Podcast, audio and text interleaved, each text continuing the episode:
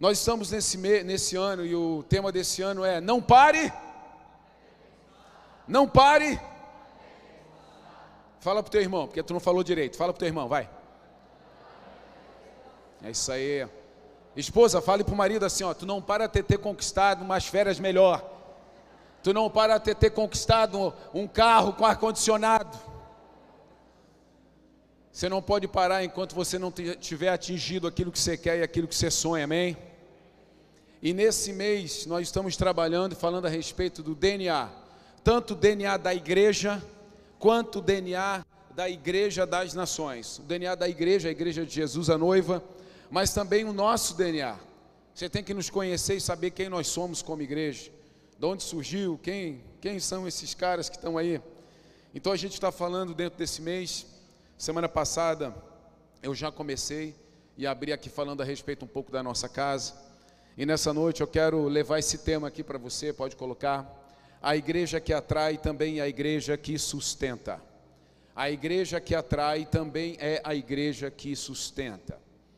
Sabe, queridos, por muito tempo eu, eu, eu fico pensando, eu, eu gasto tempo em Deus pensando a respeito das necessidades que nós passamos como igreja.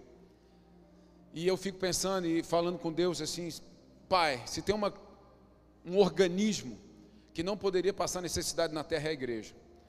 Se estiver fazendo aquilo que tem que ser feito, se estiver pregando o evangelho que tem que ser pregado, se estiver amando como tem que amar, se estiver visitando como tem que visitar, se estiver, sabe, auxiliando como tem que auxiliar, não pode passar por necessidade.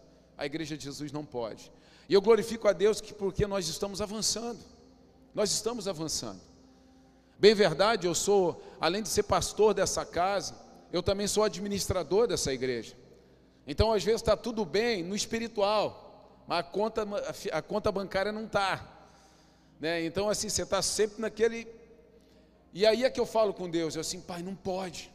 Não pode ter um cristão, não pode ter um filho, sabe, que olhe para o lado vê o irmão passando necessidade, vê a casa passando necessidade, que não entregue a sua melhor oferta, que não dizime, trazendo aquilo que recebe para o altar do Senhor.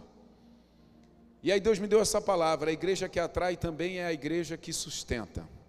Existem duas forças muito claras na igreja, que é a atração e que é a provisão. A igreja ela tem uma força de atração muito grande. Você pode perceber. As pessoas às vezes nem querem estar aqui, mas quando menos percebem, estão. As pessoas falam: ah, "Eu não gosto de crente, eu não gosto de evangélico, eu não gosto de não sei o quê". Mas aí passou por uma dificuldade, cutuca o crente que está trabalhando do lado Está com problema no casamento, vai procurar aquela que é a irmãzinha da igreja para pedir um conselho.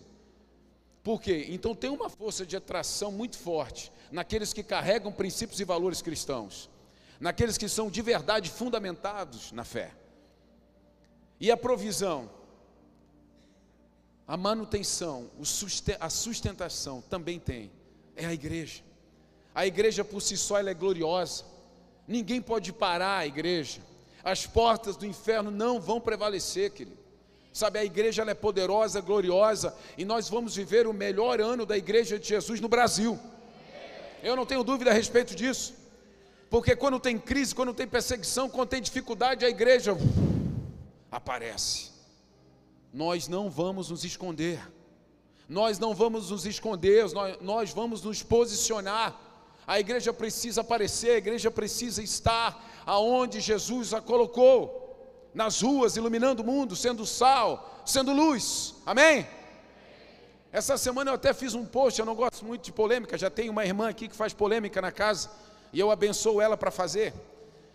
Mas mas eu essa semana eu fui obrigado, porque eu não aguentei ver. Então, sabe tudo que está acontecendo? Ó, eu não estou falando de política, mas também estou. Então aí assume o novo governo, e aí você vê todos os novos, ah, sei lá, as novas reuniões, seja lá o que for, os caras começando com todos, todas, todes, para tudo quanto é lado. Sabe, isso é uma afronta à gramática, à cultura, à sociedade, aos princípios e valores que nos trouxeram até aqui.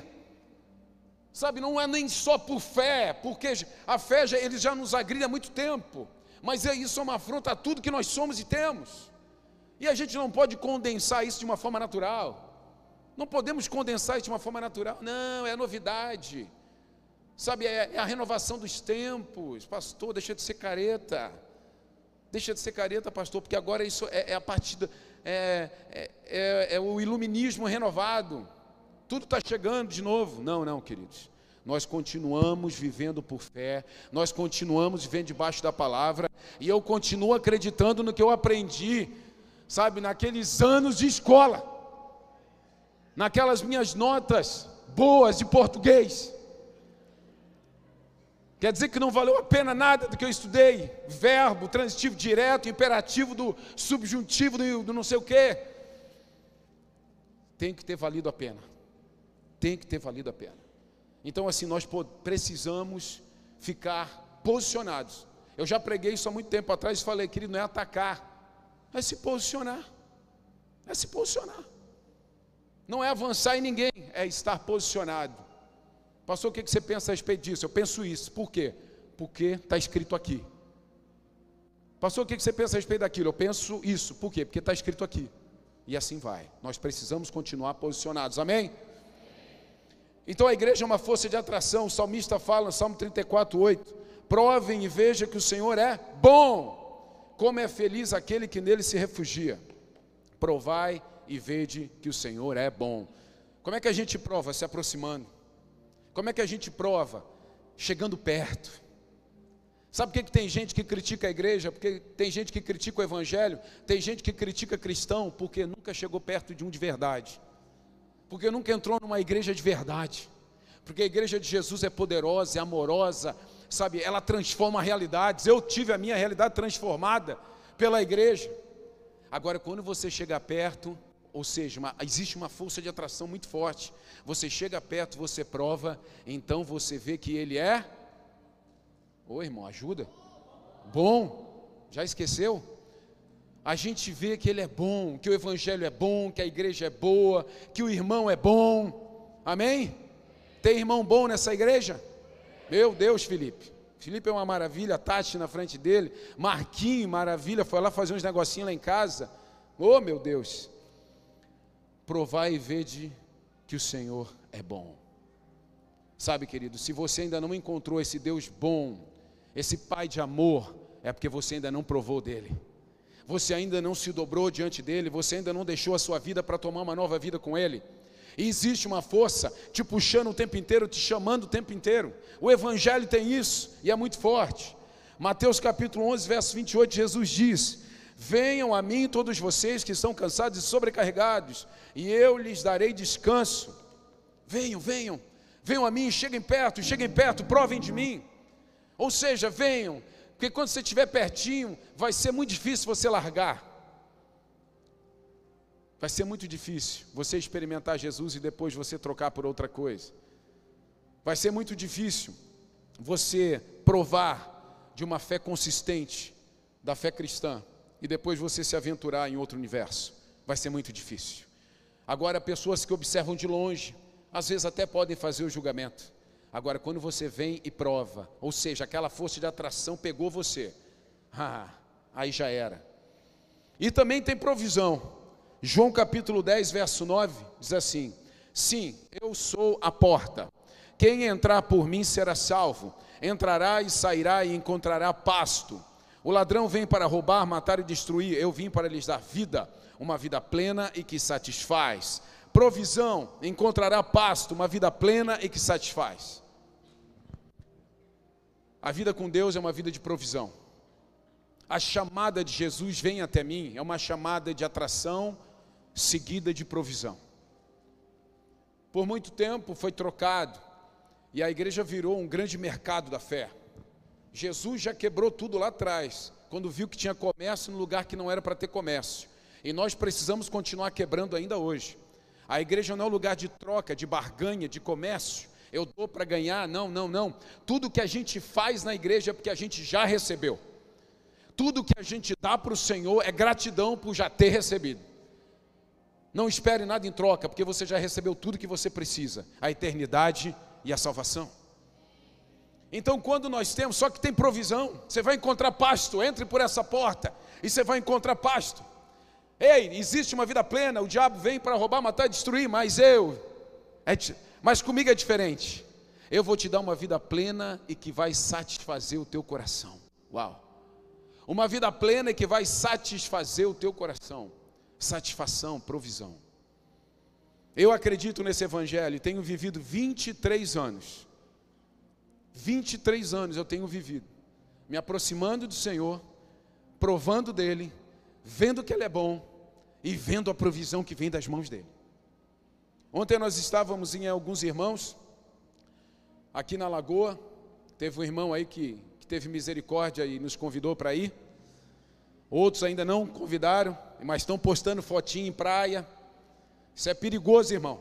O pastor olhar e, de repente, né, lançar uma palavra ruim ali. Convida logo, vai, convida logo. Aí teve um irmão que, por misericórdia, me convidou e eu comecei a convidar outras pessoas para ir comigo também. Mineiro era convidado do convidado. É assim, irmão, quando tu convida um crente, não espera que só venha ele. Entendeu? Vai vir gente por trás. E aí a gente estava sentado ontem falando a respeito do que, que Deus fez. E cada um contando a sua história. E nós estávamos falando a respeito de uma mentalidade também. Uma mentalidade pequena, querido, vai ter um futuro pequeno. Uma mentalidade grande, a grandeza do Senhor. O Espírito Santo habita em mim, como que eu não vou ser, ser grande? É a grandeza dos céus. E nós estávamos falando a respeito disso. Que declarações que você faz, elas se cumprem. Você pode até não andar, entregar sua vida só por isso, mas aquilo vai te perseguir, porque é uma declaração de fé. Você está persistindo em cima de algo que você quer conquistar. E nós estávamos falando a respeito de, contando pequenos testemunhos. Ah, eu falei que ia ter tal coisa e declarei sobre isso, e de repente eu tenho essa tal coisa. E aí o outro falou, cara, eu falei uma vez para minha esposa, eu vou ter tal, esse troço aqui, e de repente passaram anos ele estava com aquilo ali. E aí, de tudo, bem material, bênçãos espirituais, e vai embora. Mas por quê? Porque você declara, porque você crê, porque os céus têm provisão para os filhos. Tem provisão. Tem pasto, querido, e tem uma vida plena que satisfaz, esperando por nós. Você não precisa de uma vida miserável. Você não precisa ser quem pede, você pode ser quem dá, porque o próprio Deus diz que melhor é dar do que receber, porque só dá quem tem. Só dá quem tem. Então, nesse, nesse universo de provisão e de atração, a gente vai percebendo que se nós conectarmos a nossa mente com a mente do Pai, uau, as coisas vão acontecer. As coisas vão acontecer.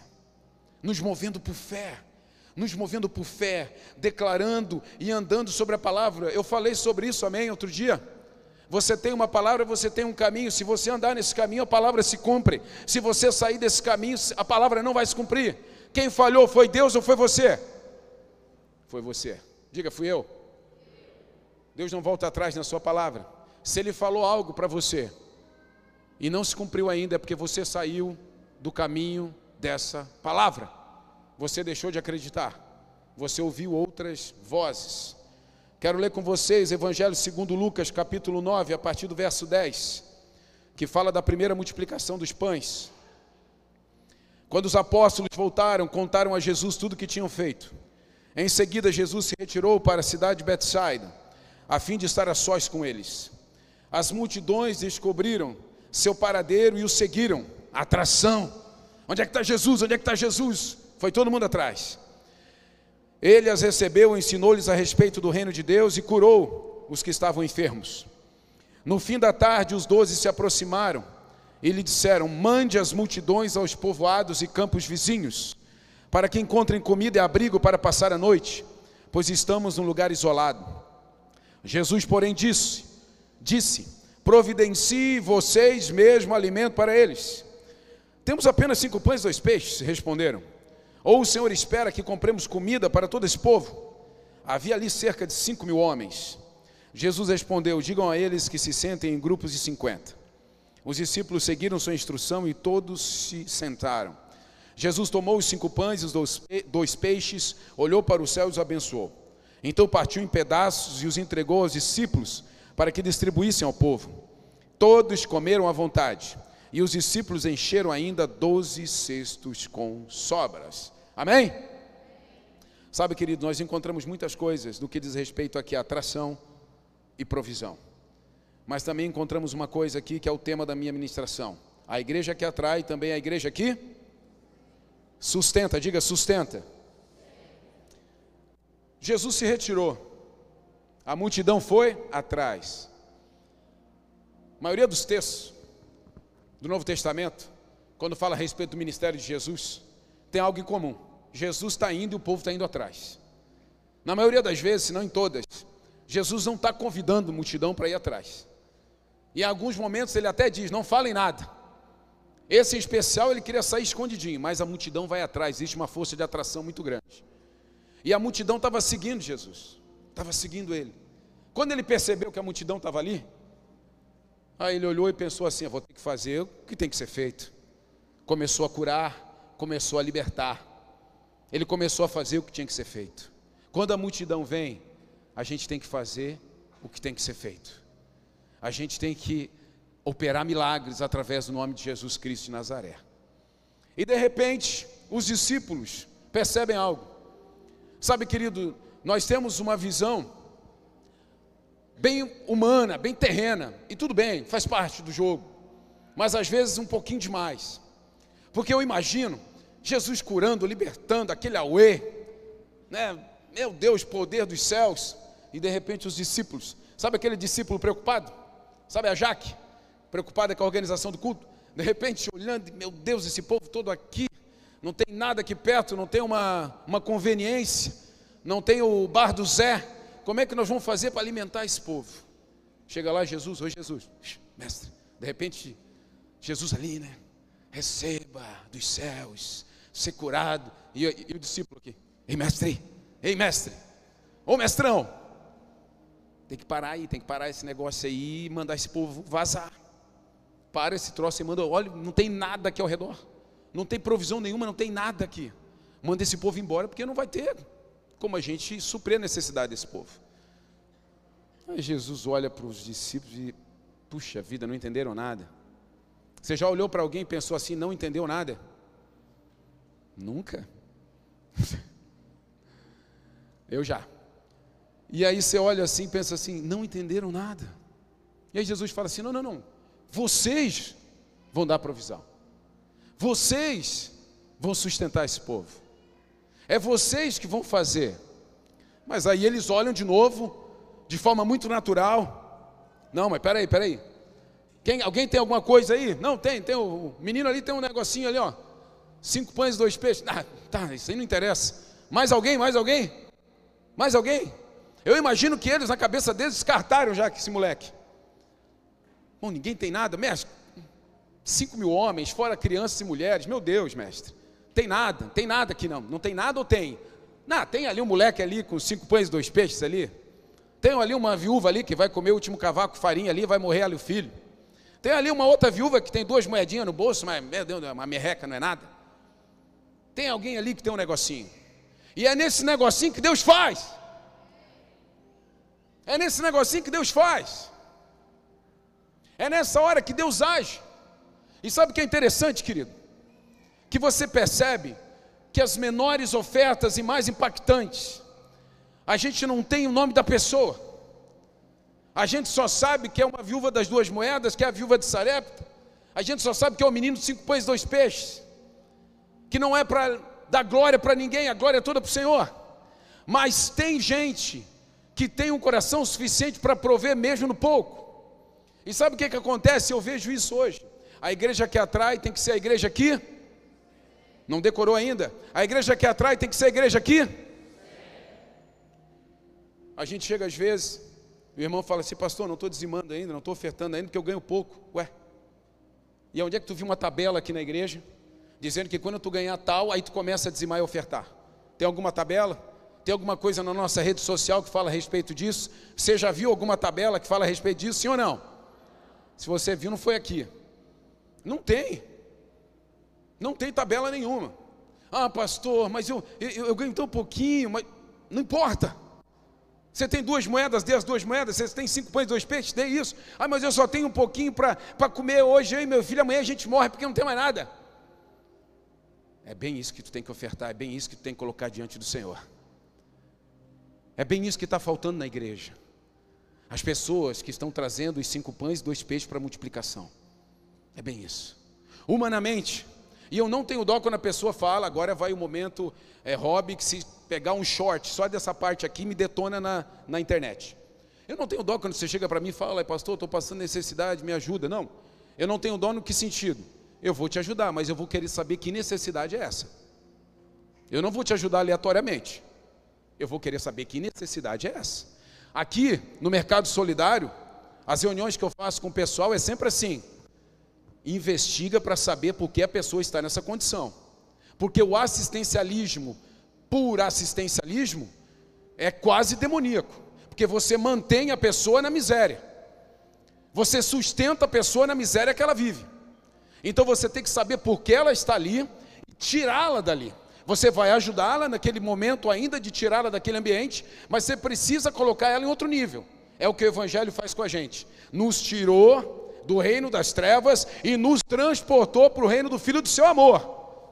É isso que a gente tem que fazer com as pessoas. Eu visito ela na pior condição dela. Eu auxilio ela, mas eu tiro ela da pior condição e levo ela para a melhor condição. Vocês estão comigo aqui? Então, quando a pessoa vem com esse discurso de pobreza, de miséria, sabe, de uma mente apequenada, de um coitadinho, eu não tenho dó. Eu vou perguntar para ela onde você errou, onde você falhou. Está com a finança descontrolada? O que, que é? Ah, não quer trabalhar em lugar nenhum porque todo mundo é ruim para você? Ninguém, patrão nenhum presta. Ah, você não quer estar debaixo de ninguém, você quer ser um empreendedor, mas você não sabe administrar e você quebra. Então eu vou te dar conselhos e você vai seguir os conselhos para sair de onde você está. É sobre isso. Agora, quando você se posiciona como coitado, eu não tenho, não, isso aqui é só meu, isso aqui eu, eu não oferto, eu não dizimo, eu não ajudo o irmão, eu não vou num, um jovem, né? Eu não vou no, na, na, na, pizzaria porque eu não tenho condição. Meu irmão, tu está construindo, está cavando um buraco mais fundo para você. Pensa comigo aqui. Jesus sempre transformou algo. E ele começou lá nas bodas, transformou água em vinho. Aquele jovem poderia ter dito assim: Ei, vaza. Não, não, esses cinco pães, isso aqui é meu. Eu vou virar a noite aqui, só eu vou ficar com o mestre. Uau! Todo mundo vai sair fora, todo mundo vai sair fora daqui, vai ficar só eu e o mestre, só ele para mim. Só ele para mim. Não, isso aqui é meu, tira a mão daqui. Não, não vou dar nada, sai daqui. É meu. Não, mas ele entrega. Quando você entrega aquilo que para você é pouco, Deus vai transformar esse pouco em muito. É por isso que quando você é fiel no pouco, sobre o muito Ele vai te colocar. Eu imagino aquele jovem que tinha cinco pães e dois peixes, de repente passando naquele grupo, os grupos reunidos, de 50 em 50, e vai embora. E ele passando e vendo, meu Deus, que tanto peixe, que tanto pão é esse? Que tanto peixe, que tanto pão é esse? Essa é a pessoa fiel, essa é a pessoa que entrega no altar, essa é a pessoa que não tem problema com a igreja, essa é a pessoa que sabe que nós temos que sustentar. O pouco que você entrega se transforme muito, não só na sua vida, mas em toda a comunidade. Dê um forte aplauso a Jesus nesse lugar.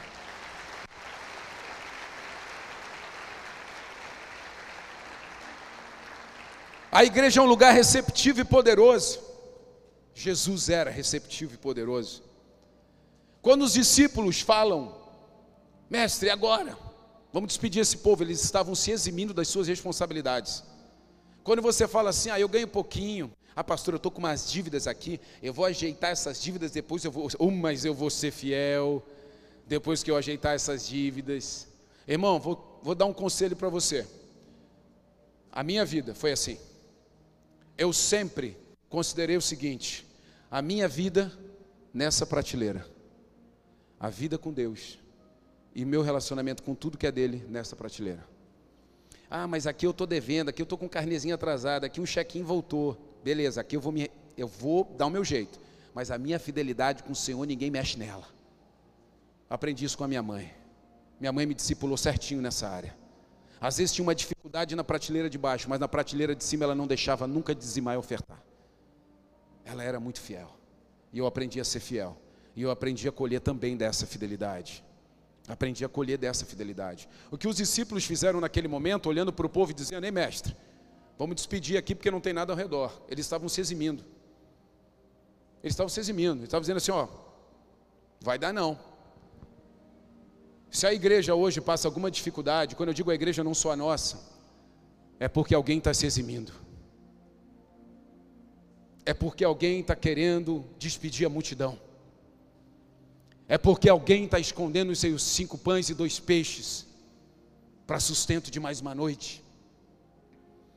É porque alguém escondeu o pouco de farinha que ainda tem. E aí o azeite não vai ser derramado na botija. A igreja, ela tem uma força de atração, mas ela precisa também ter uma força de provisão. Eu acabei de falar do Nações Cultura. O Nações Cultura, a igreja, a igreja, essa igreja que você congrega, investiu hoje, em média, mais de 150 mil reais para um projeto para, seus, para os seus filhos e para os filhos da nossa cidade, porque nós acreditamos naquilo que nós estamos fazendo, nós acreditamos na realidade que nós queremos criar, porque enquanto eles estão criando lei para confrontar, nós estamos nos estabelecendo na cidade para nos manter. Você precisa acordar, irmão.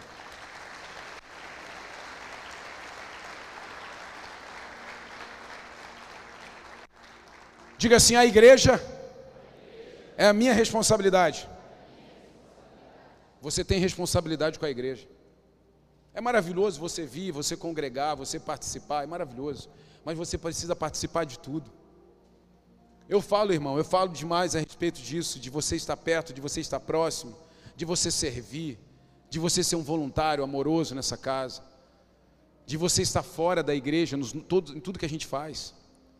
Um Nações Cultura, de repente você é uma mãe que tem um filho em outro lugar, mas você vai ali, você vai perguntar, você vai entender. De repente você faz inglês em outro lugar, mas assim, pô, eu vou entender, quero conhecer o professor, quero conhecer o material, por quê? Porque nós vamos começar algo que nós vamos, queremos consolidar e avançar, não só em Criciúma. Então a igreja é nossa responsabilidade. Os milagres sempre acontecem em ambientes de necessidade e de escassez. Aquele era um ambiente de necessidade e de escassez. Podia parecer que não, porque era um ambiente também. Jesus estava ali, e sempre que Jesus está, vai ter milagre, mas isso não indica que não vai ter escassez. Só tinha cinco pães e dois peixes. Naturalmente, se a gente olhasse, era um ambiente de escassez, sim ou não? De repente, a tua vida é uma vida de escassez, sim ou não? Mas você precisa levar isso para o altar. Quando você leva o que você tem para o altar, não importa o que seja, um dom, um talento, uma habilidade que você tem. Ah, eu tinha, eu tinha um músico que eu lembro, não é de agora, mais de 15 anos atrás. Ele tinha um músico, um guitarrista sensacional. O cara era muito bom. Muito bom mesmo. E ele veio para a nossa igreja, começou a congregar na comunidade, começou a ensaiar. E eu via, ainda nesse tempo fazia parte do louvor. E eu, eu falava para ele, fulano, Faz o que você sabe. Não, não, não, não, eu não quero, eu não quero, é, como é que é o nome? Não é vangloriar, mas eu não quero, é, me aparecer e tal. Eu disse, não, meu irmão, se tu tem um dom, se tu tem um talento, tu tem que glorificar Ele através disso. Imagine que Deus te deu só o talento de tocar guitarra, então toque essa guitarra para Ele. Ah, mas eu canto, mas eu, eu, eu sou controladinho. Eu sei até fazer, mas não faço. Na hora certa tem que fazer. No momento certo tem que fazer, tem que entregar para o Senhor aquilo que Ele te deu, tem que devolver para Ele. Tudo, dons, talentos, habilidades, tua profissão, tudo, tudo, seu melhor profissional lá fora, para que Jesus seja glorificado através da tua vida. Tudo é para o Senhor, tudo é para Ele. É a nossa responsabilidade aparecer com a igreja. E os milagres vão acompanhar. Jesus estava fazendo milagre. Jesus estava agindo, querido. As pessoas estavam sendo curadas e libertas, de repente escassez. Clima de escassez. Aí quando você volta em Jesus, abundância. Jesus é o ponto de convergência. Sabe qual é o nosso problema? A gente vem para a igreja, ora. Ai, Senhor, me abençoa, me unge, me separa, me dá, renova meu dom. Aí chega na segunda, você vai trabalhar, você esquece que tem Jesus. Você quer resolver sozinho. Não, não. Lá no trabalho também, Senhor, me dá criatividade, me dá habilidade, me dá uma nova ideia. Senhor Deus, me dá um novo produto como empresário. Senhor Deus, coloca um, um funcionário, Senhor Deus, nesse perfil assim, assim, assim. Jesus tem que estar em tudo que você faz. Porque Jesus estava curando de um lado, de repente do outro já tinha escassez, não tinha comida para alimentar o povo. Quando eles olharam para aquilo, ficaram tudo atônitos. Ai, ai, ai, estamos pego. Quando eles voltam para Jesus, o pouco se torna muito. Sabe por que, que você ainda tem pouco? Porque você se acostumou a viver com Ele. Você está amando ter esse pouco que você tem nas mãos. Sabe por que, que esse dom, esse talento, essa habilidade que você tem ainda não se desenvolveu? Porque você ainda não entregou de verdade para o Senhor. Você ainda não pagou o preço de colocar isso para rodar. A gente fala muito para o Ministério de Música aqui, o Gutinho sabe disso, a gente conversa muito a respeito disso. Eu falei, cara, pelo amor de Deus, façam músicas, vocês têm dons e talentos maravilhosos. E aí nós estávamos rindo dentro do carro, semana passada, eu acho.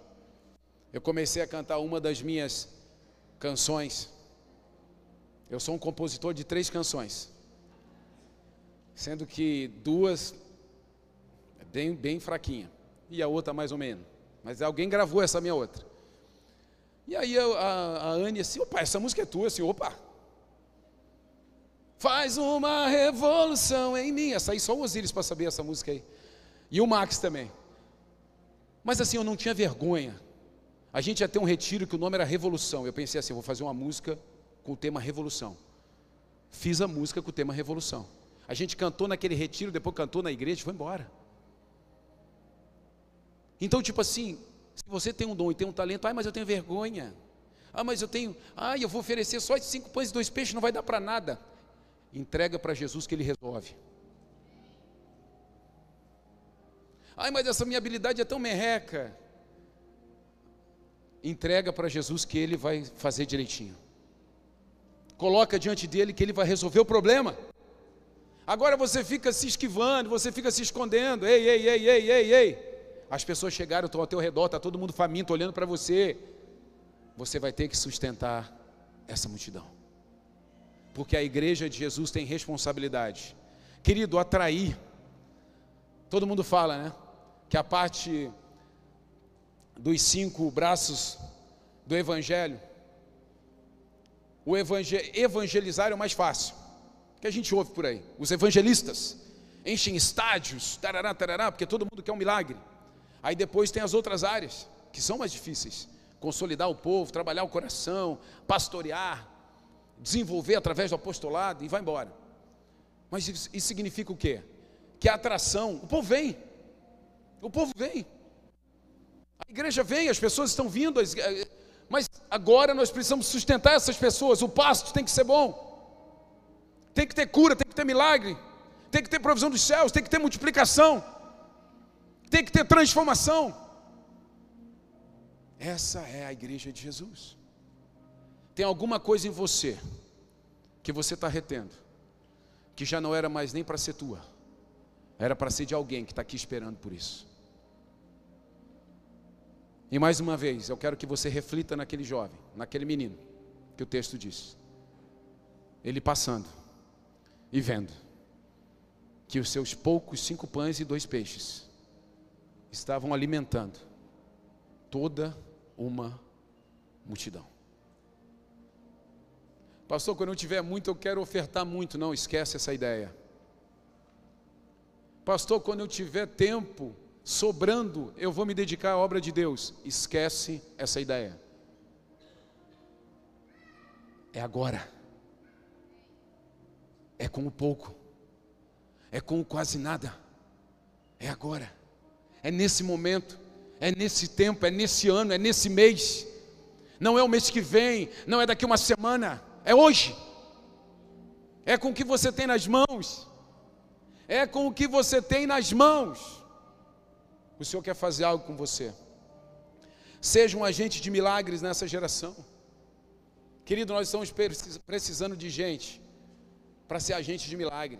Jesus faz o milagre, mas nós somos os agentes. Nós provocamos os céus. Nós provocamos os céus através da oração. Nós provocamos os céus através da pregação.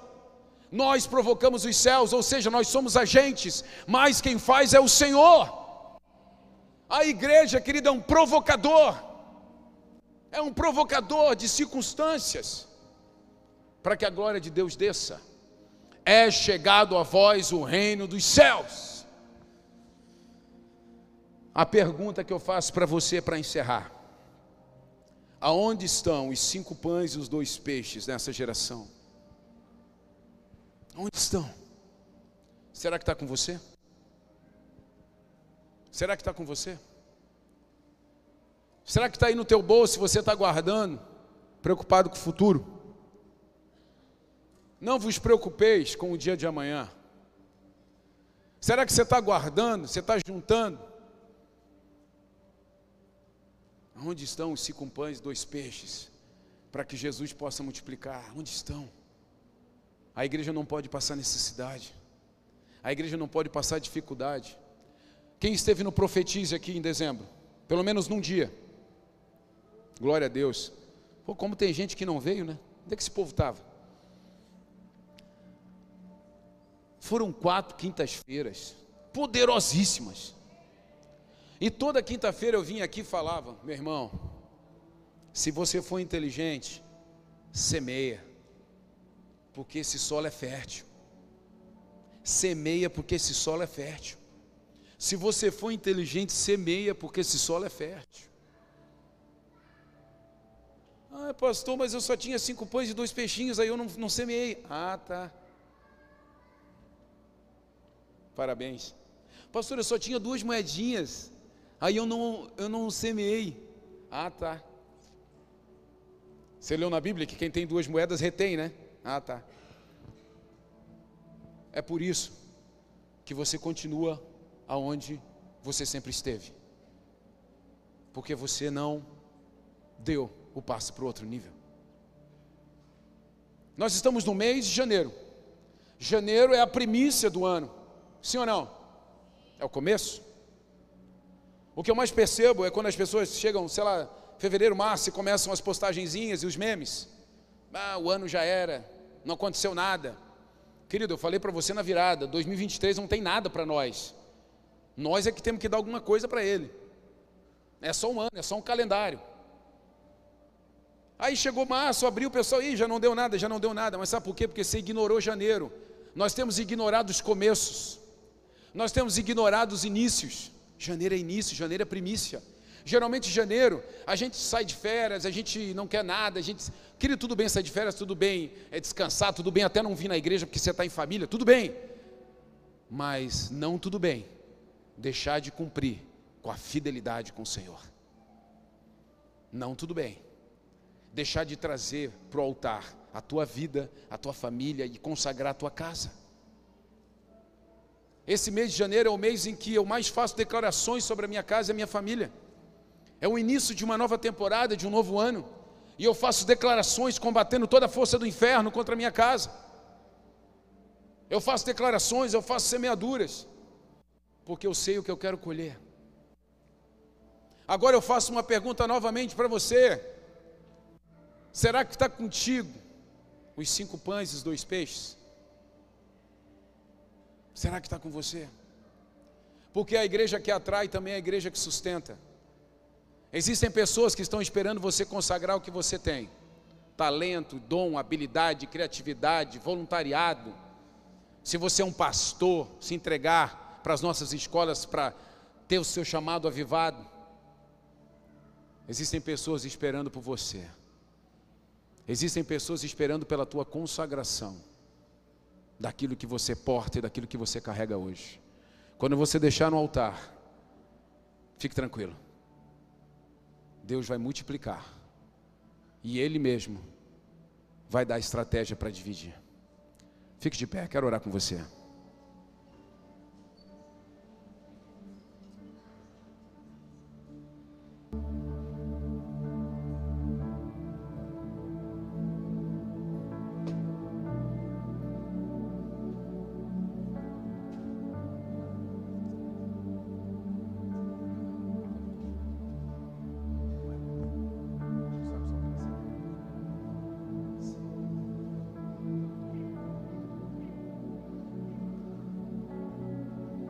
Têm uma promessa e uma palavra sobre suas vidas aqui?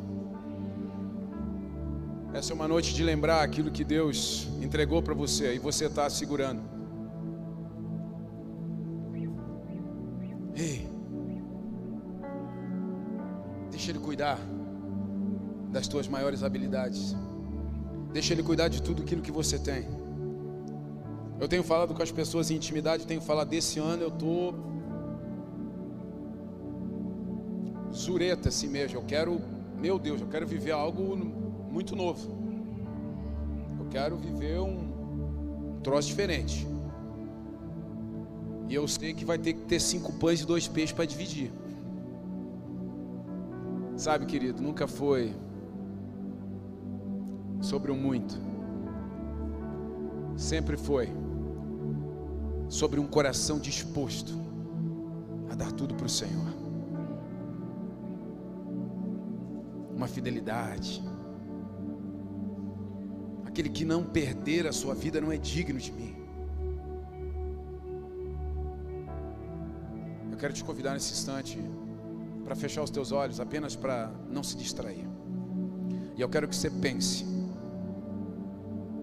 se você, o que que você tem retido? Em qual área da tua vida?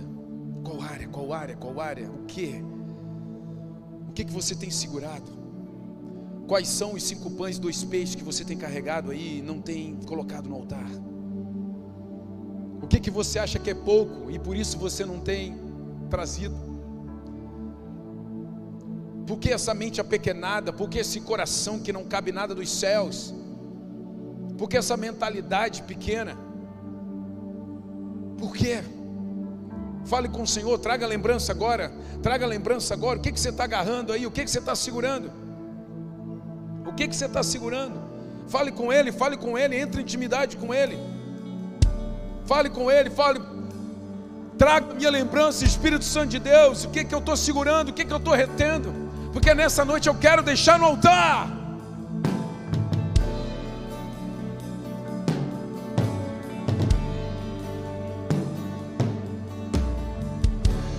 É você e ele, é você e ele, é você e ele, é você e ele.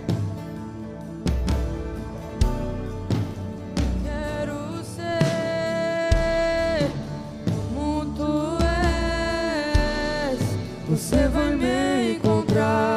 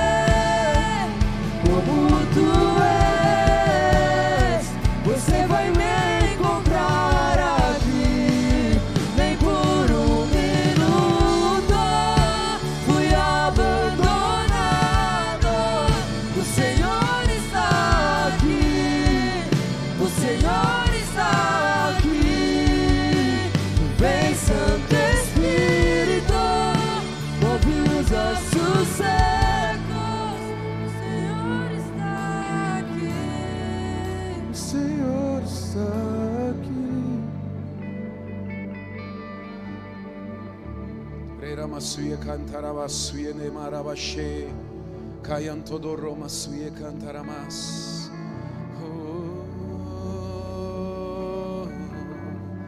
Rerarara masuye kayanto romai Reramala basuye kayantere reremashe. Yoramala basuye kayanto doromai Yeramara suye. Kayantereremashe. Yoramalabasuye kayantodoromanuye. Eramarabasuye. Rarararamasune kandaramalabasuye. Dekayanto doromasune maramanai. Se você sente que tem algo a entregar nessa noite, vem aqui, toque. Vem aqui à frente, vem aqui à frente. Como um passo de fé, como um passo de fé. Venha e toque esse altar. Como um passo de fé. Venha como um passo de fé. Venha como um passo de fé. Reramassuia cantaramas. Oh, reramalabassuia cantarabachei. Venha, venha, venha, venha, venha. Se você sente que você tem carregado esses cinco pães e dois peixes, e hoje é uma noite de entrega, de consagração, uma habilidade que você carrega, um dom, um talento, a infidelidade na oferta, nos dízimos. Venha ao altar, toque o altar e diga: Pai, a partir de hoje tudo muda.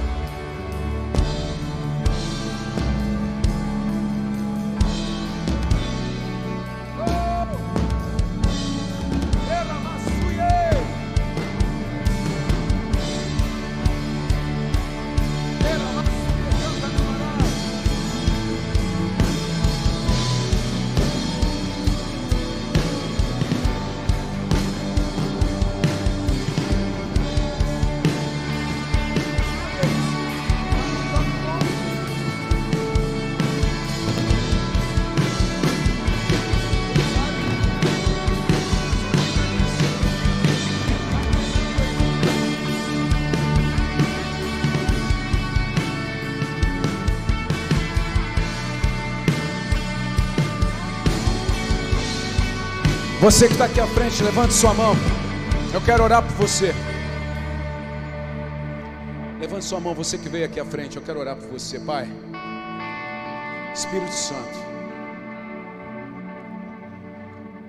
Essas pessoas que vieram aqui, Senhor Deus, diante de Ti, vieram consagrar algo, vieram deixar no altar os cinco pães e dois peixes. Reirasuia canta da Massorie.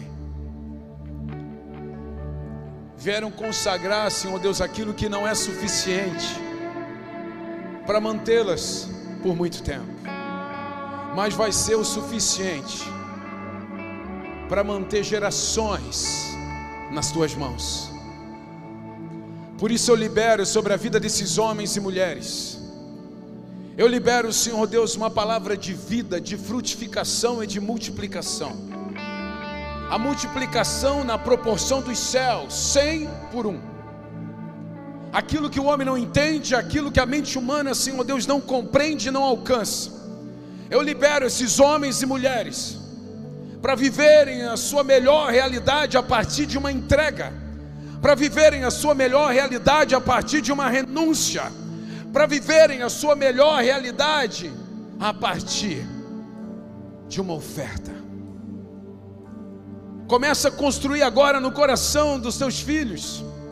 Começa a dar criatividade, começa a fazer com que esse dom e esse talento, Senhor Deus, nasça de uma forma, Senhor Deus, que possa contagiar outras pessoas ao seu redor.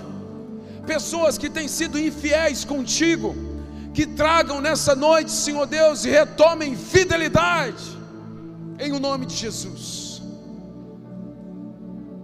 E eu digo mais: olhem para mim, vocês que estão aqui, o Espírito Santo me fala algo, especificamente para vocês que se dispuseram a vir aqui à frente.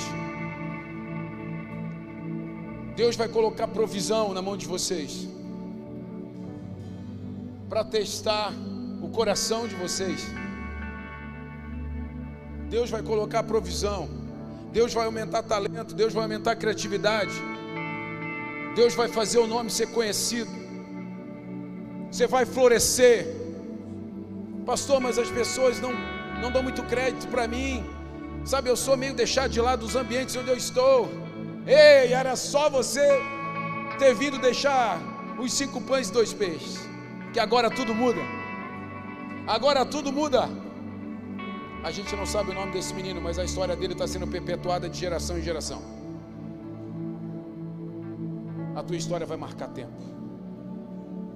A tua história vai marcar tempos. Em nome de Jesus, eu libero uma palavra de vida. Eu libero uma palavra de vida, eu libero uma palavra de provisão, eu libero uma palavra de bênção, eu libero uma palavra de influência. sobre a tua vida, sobre a tua casa. Jovens, aceitem a influência que Deus quer dar para vocês, mas nunca se esqueça dele. Nunca se esqueça dele, não se esconda, não se exima da sua responsabilidade dentro dessa geração. Casais, famílias, pais, mães, não se escondam. Existe uma responsabilidade sobre os nossos ombros nesse tempo. E hoje nasce uma nova geração que entrega e consagra tudo ao Senhor. Dê um forte aplauso a Jesus. Pode ser melhor, pode ter um glória a Deus aí. Aleluia. Dá um abraço quem está do teu lado e diga: nasceu um novo tempo.